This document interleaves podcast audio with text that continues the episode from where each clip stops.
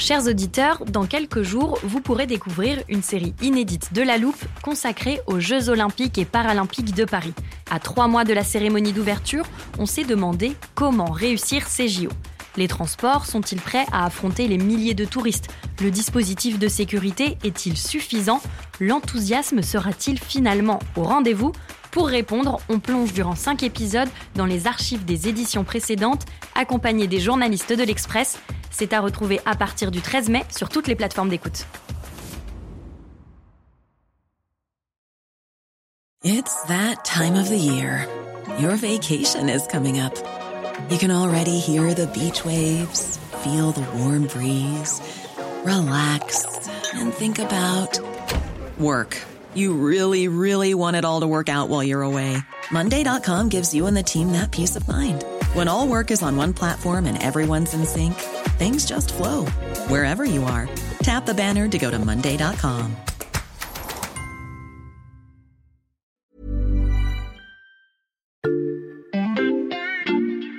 Bonjour, c'est Charlotte Baris.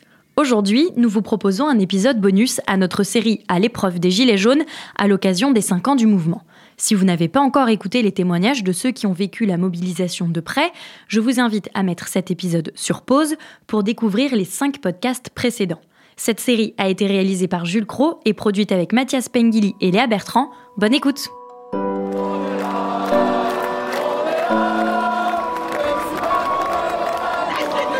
Si ça bouge pas aujourd'hui, ça bougera demain. Si ça bouge pas demain, ça bougera après-demain. Je reviendrai tous les jours s'il faut. Un samedi de guérilla urbaine, rythmé par les coups de semonce. L'ordre public doit revenir. 139 personnes hein, vont être jugées en comparution immédiate à partir d'aujourd'hui. Tagué sur les murs de sa maison, des menaces, des injures, collabos, traites. Ces changements de fond imposent un débat au niveau national. Depuis plus d'un mois, vous avez donc entendu les récits de cette longue mobilisation des Gilets jaunes telle qu'elle a été vécue par de jeunes policiers, maires, députés, journalistes et magistrats. Des témoignages forts dans lesquels un nom est revenu régulièrement. Emmanuel Macron, Président de la République. Macron, président de la République. président de la République. Emmanuel Macron. Lorsqu'il est élu en mai 2017, le président de la République a seulement 39 ans. Il n'a jamais été candidat à aucune élection, mais son poste de ministre de l'économie sous François Hollande lui a offert une visibilité importante. Avant même son entrée à l'Élysée, Emmanuel Macron compte bien révolutionner le système politique, mais comme pour les cinq personnes dont vous avez entendu le récit, le mouvement des Gilets jaunes va venir totalement chambouler l'exercice de sa jeune fonction de président. Dans cet épisode, on vous raconte comment le premier quinquennat d'Emmanuel Macron a basculé en novembre 2018 et l'influence qu'ont encore aujourd'hui ces mois de manifestation sur sa méthode.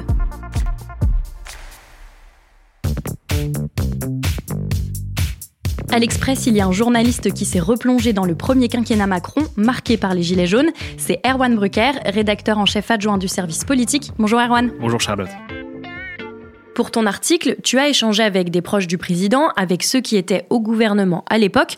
On va regarder ce qu'il s'est passé du côté de l'Élysée lors des premiers jours de mobilisation.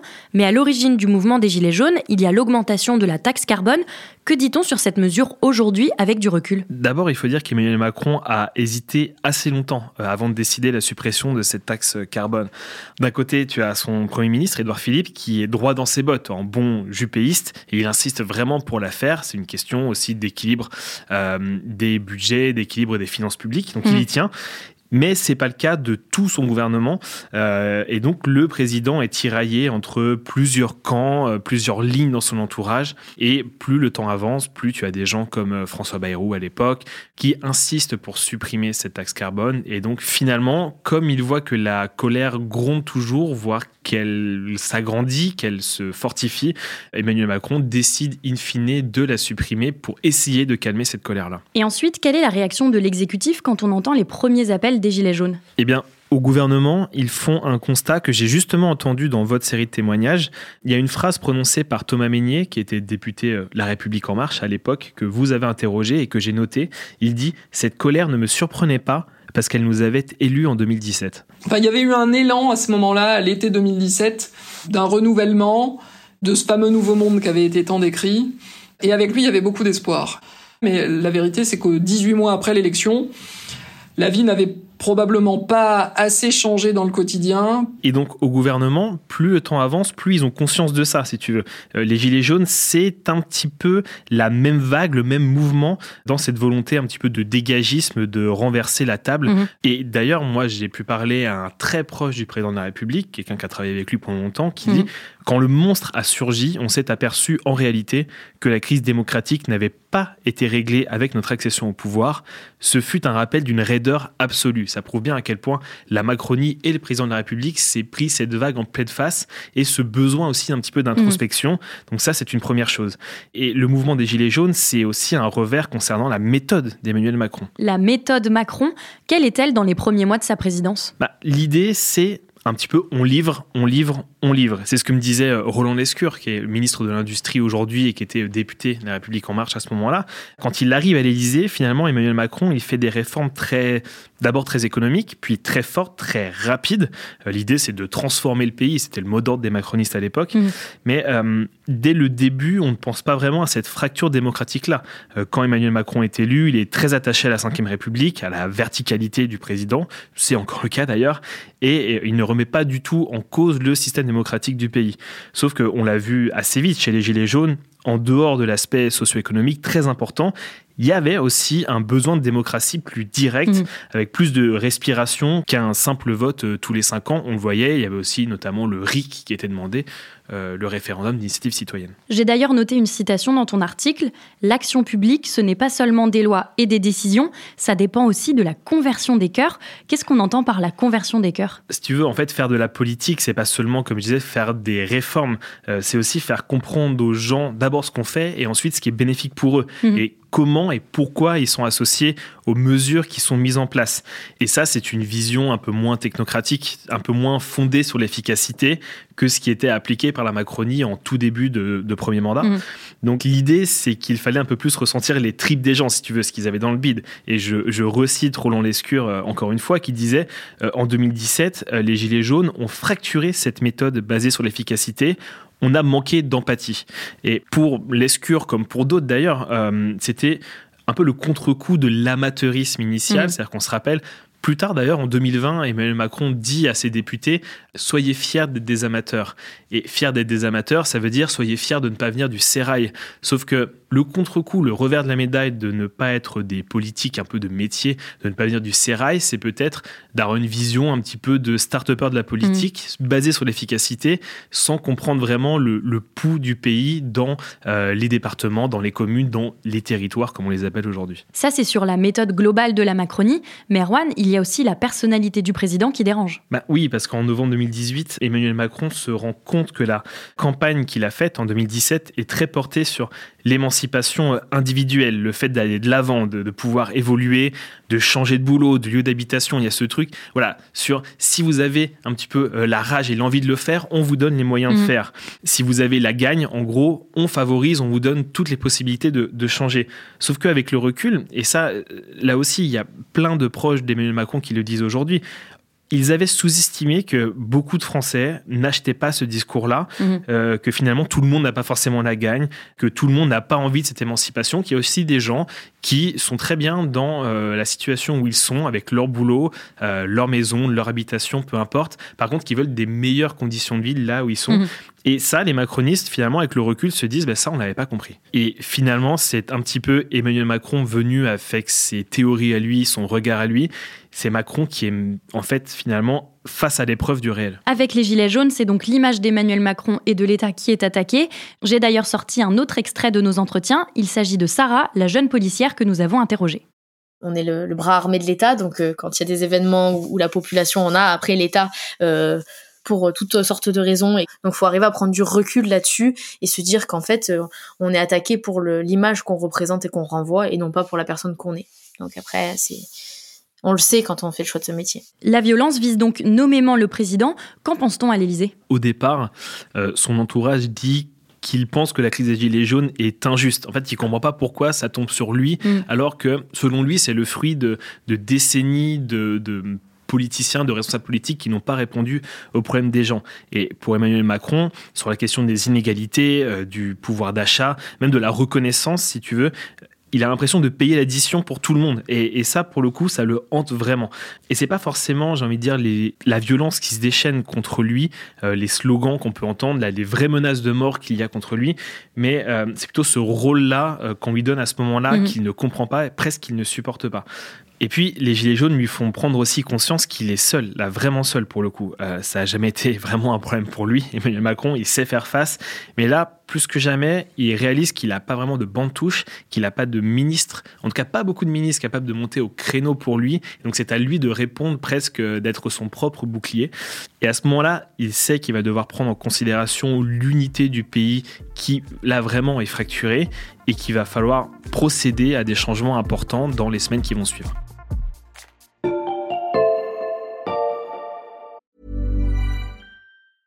Ryan Reynolds here from Mint Mobile. With the price of just about everything going up during inflation, we thought we'd bring our prices down. So to help us, we brought in a reverse auctioneer, which is apparently a thing.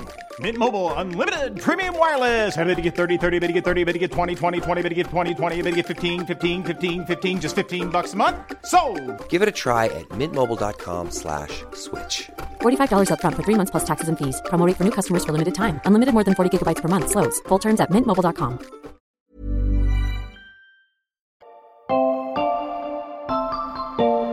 il y a eu des solutions cosmétiques. Euh, je pense qu'on avait d'autres moyens d'agir euh, que de donner 50 balles par mois à, à, à 2 ou 3 millions de personnes pour essayer de calmer et limiter la crise. Ce dont parle Rémi Dick, le maire de Florange avec qui nous nous sommes entretenus, ce sont les mesures qui ont été prises pour répondre au mouvement, des mesures principalement financières, Erwan. Oui, là, assez clairement, dans un premier temps, on sort le chéquier. On lâche beaucoup, beaucoup d'argent.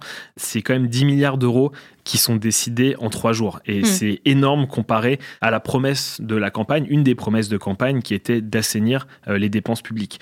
Et les mesures qui sont annoncées le 10 décembre 2018, sur le moment, c'était obligatoire, euh, mais ça n'a pas du tout suffi à éteindre l'incendie. On en revient donc au grand débat, ce moment où le président part à la rencontre des Français. Alors ça, c'est l'autre volet, c'est la partie démocratie après la dimension économique. Mhm. Pour le coup, Emmanuel Macron a vraiment une bonne intuition avec ça.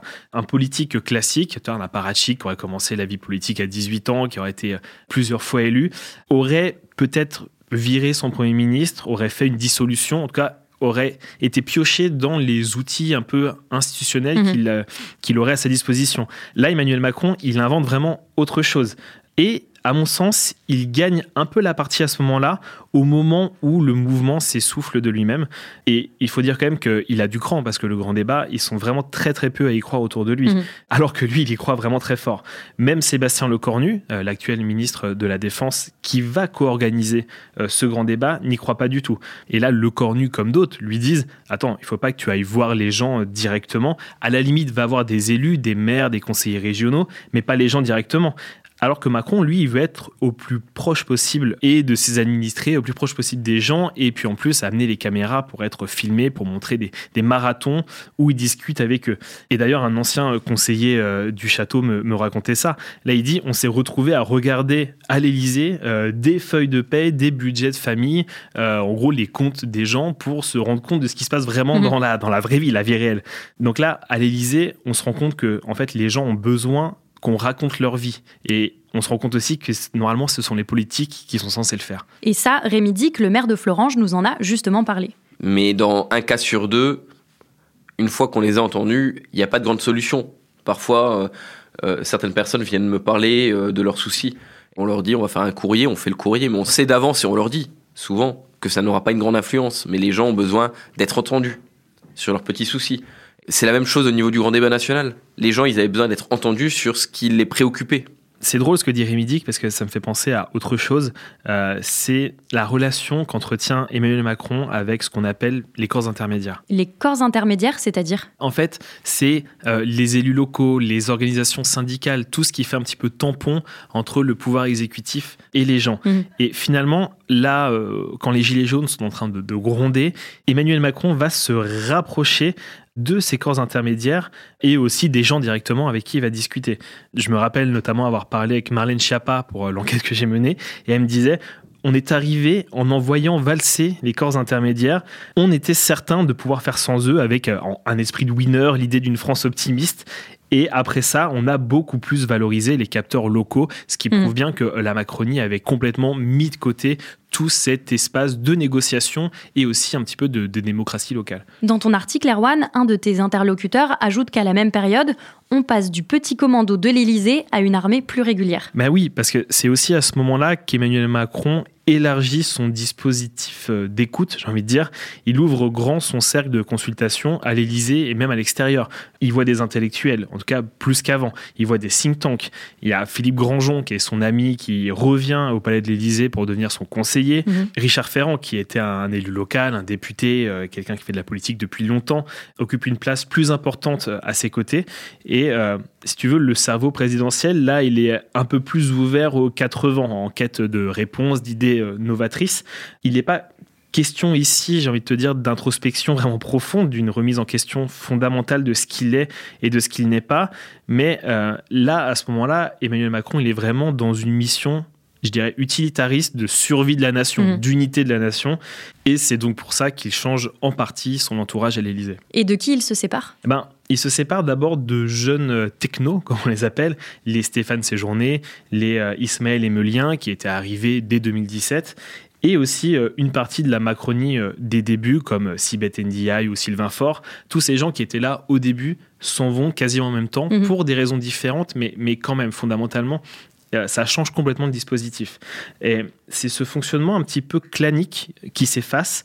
On passe finalement d'une bulle très confortable, certes, mais peut-être pas très challengeante, comme on dit dans la Macronie, pour le président, à une armée un petit peu plus large, euh, des gens qui pensent un peu plus autrement, et même peut-être plus à même de penser ce qui se passe en ce moment, qui savent en gros faire de la politique. Quoi. Et ce changement d'entourage à l'Élysée, on s'en rend pas compte tout de suite, et on le voit surtout avec le recul. On a bien compris comment Emmanuel Macron avait réagi aux Gilets jaunes dans les premiers mois de son quinquennat. Il est temps de se demander ce qu'il reste aujourd'hui du mouvement dans la méthode du président de la République.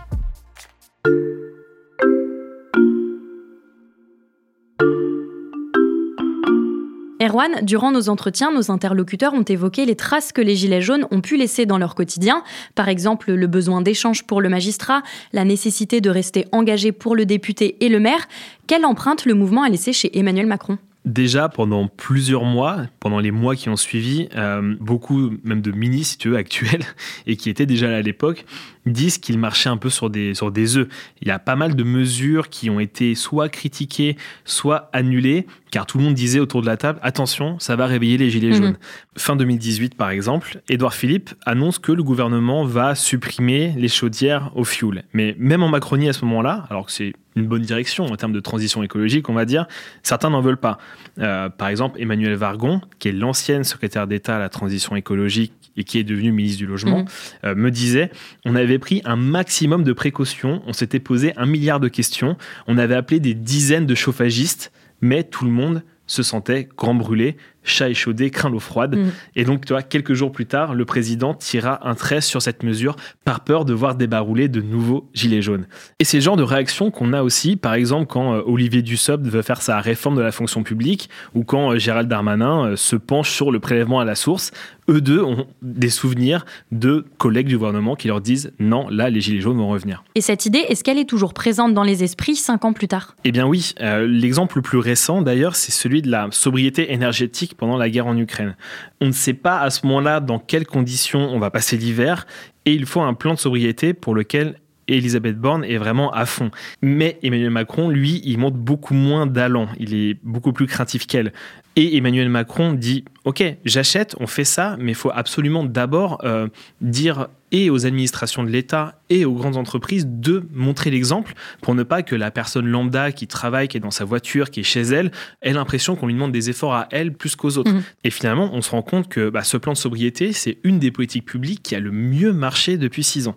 En fait, ce qui est intéressant, c'est de voir que depuis plusieurs années maintenant, le président de la République tanne ses ministres pour qu'ils ne jouent pas les, les moralisateurs, si tu veux. C'est vraiment un truc qu'il leur répète, conseil des ministres après Mhm. conseil des ministres. Après, le, président a bien conscience que ce n'est pas ça qui va empêcher un nouveau mouvement de surgir.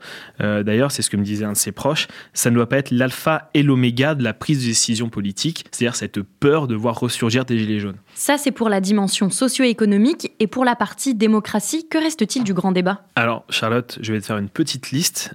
ça va des conventions euh, citoyennes, on l'a vu sur le climat, on l'a vu aussi sur la, la fin de vie, mhm. euh, en passant par le Conseil national de la refondation, jusqu'aux récentes rencontres de Saint-Denis. Tu te rappelles, Emmanuel Macron avait réuni autour d'une table tous les chefs de parti. Mhm. Euh, et aussi les réflexions autour de l'élargissement du référendum. Tout ça, c'est un peu les rejetons de cette mobilisation des Gilets jaunes. Mhm. Et pour ce qui est du dialogue avec, disons, les territoires, avec le local, euh, être plus proche des préoccupations des Français, en fait, euh, les affiches France Service que tu peux voir en ce moment sur les panneaux en attestent quelque part. ce dispositif, c'est un petit peu le symbole de cette attention renouvelée au territoire en difficulté. Et ça aussi, ce sont les enfants de cette crise des Gilets jaunes. Mmh. Euh, la Startup Nation, comme on disait avant, si tu veux, passe maintenant un peu plus de temps sur euh, l'Agence nationale de la cohésion des territoires, sur l'opération Cœur de Ville, et ça en dit quand même assez long sur l'adaptation de cette Macronie, en tout cas des débuts. Il y a un autre événement qui est revenu euh, tout au long de nos entretiens. Écoute cet extrait de Charlie Nurel, reporter pour LCI. Euh, bah, nous, on a ensuite été très vite rattrapés par, par le Covid,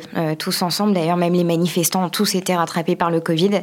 je crois qu'une actualité en a chassé une autre et un contexte social-économique en a chassé aussi un autre à ce moment-là. Alors, ma question, Erwan, qu'est-ce qui influence le plus Emmanuel Macron encore aujourd'hui? Les gilets jaunes ou le Covid? Alors ça, c'est la question vraiment à un million. Euh, je dirais au moins autant l'un que l'autre. Mhm. Euh, le Covid a profondément euh, changé la vision d'Emmanuel Macron en matière de souveraineté, notamment souveraineté économique, même industrielle. On se souvient les masques ou les médicaments qu'on mhm. n'était pas capable de produire sur le territoire national. C'est avec le Covid qui part du monde d'après, euh, qu'il dit lui-même qu'il va se réinventer. Euh, il n'a pas eu ces mots-là euh, avec les Gilets jaunes. Mmh. Donc je dirais que c'est les deux vraiment combinés. le Macron de maintenant, c'est un mélange de ces deux cataclysmes qu'ont secoué son premier mandat. Et quand il fait la Convention citoyenne sur le climat, quand il fait le CNR aussi, c'est un mélange de grand débat national et d'une attention renouvelée aux questions de souveraineté, aux questions de décentralisation pour être beaucoup plus efficace sur le terrain. L'héritage des Gilets jaunes est encore très important. Merci Erwan pour ce récit d'un quinquennat marqué par ce mouvement. Merci à toi Charlotte. Erwan Rédacteur en chef adjoint du service politique. On peut retrouver encore plus d'histoires et de coulisses dans ton papier sur l'express.fr. Foncez le lire chers auditeurs. En ce moment, l'abonnement numérique est à 1 euro les deux premiers mois. Et pour écouter ou réécouter l'intégralité de notre série à l'épreuve des Gilets jaunes, ça se passe sur toutes les plateformes de podcast, Spotify, Castbox ou Apple Podcast. N'oubliez pas d'y suivre la loupe et de nous laisser des étoiles et des commentaires. Retrouvez-nous demain pour passer un nouveau sujet à la loupe.